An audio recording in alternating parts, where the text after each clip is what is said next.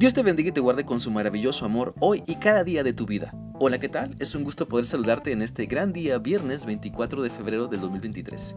Te invito para que sigamos meditando en lo que la palabra de Dios nos dice en la carta de Judas.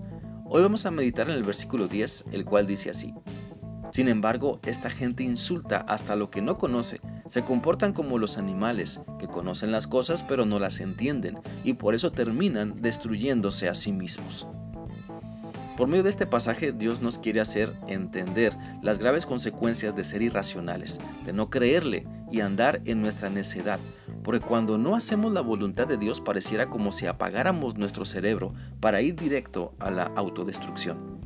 Mira, la realidad es que nadie busca su propio mal, pero muchas veces nos dejamos engañar y las consecuencias son el sufrimiento, la separación, de Dios, porque decidimos no creerle ni seguir las instrucciones de su palabra. Entendamos pues que cuando buscamos nuestra propia venganza nos comportamos como irracionales y nos encaminamos hacia nuestra propia destrucción.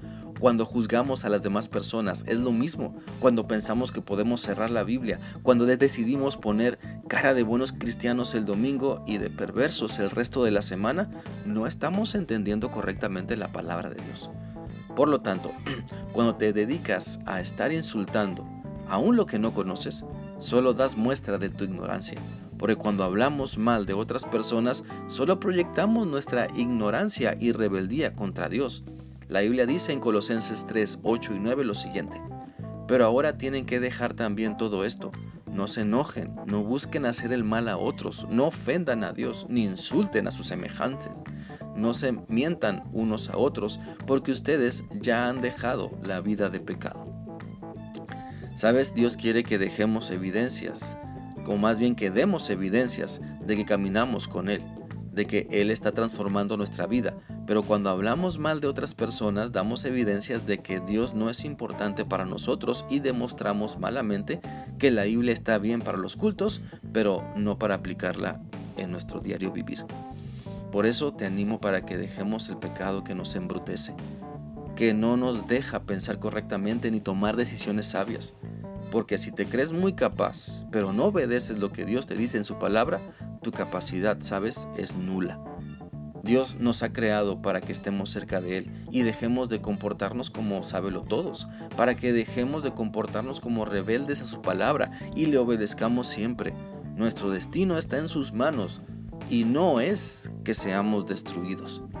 Así que si realmente quieres vivir para Dios y deleitarte en todo lo que Él te manda, fíjate en estas tres cosas que podemos aprender de la vida del rey David en la Biblia. Número uno, cuando haya llegado el momento y estés preparado, Dios vendrá a buscarte. Dios abrirá las puertas y te dará favor con las personas apropiadas. Por ejemplo, ¿quién se da cuenta de un pastorcillo que está cuidando a las ovejas? Dios lo hace, Él lo hizo en la vida del rey David. a los ojos del Señor, la fidelidad en tu asignación actual es la que te califica para la que vendrá. Por lo tanto, no te desanimes o te impacientes, no critiques o juzgues lo que ni siquiera sabes. Mejor sigue siendo fiel a Cristo. El Señor sabe dónde encontrarte. Número 2. Dios usará tu talento y tu buen carácter. Mira, el hecho de que David sabía tocar el arpa eh, le consiguió el puesto de trabajo, pero en última instancia fue su integridad personal y su dedicación a Dios que le permitió mantenerlo y crecer espiritualmente aun cuando estuvo en un ambiente hostil. Leamos lo que dice la Biblia en 1 Samuel 16 del 15 al 18. Un día uno de los sirvientes de Saúl le dijo, Dios ha enviado sobre su majestad un espíritu malo y le está haciendo mucho daño. Mande usted a buscar a alguien que sepa tocar el arpa. Así cuando venga este mal espíritu, el músico tocará y usted se sentirá mejor. Saúl le ordenó a sus sirvientes, busquen a alguien que toque bien el arpa y tráiganmelo.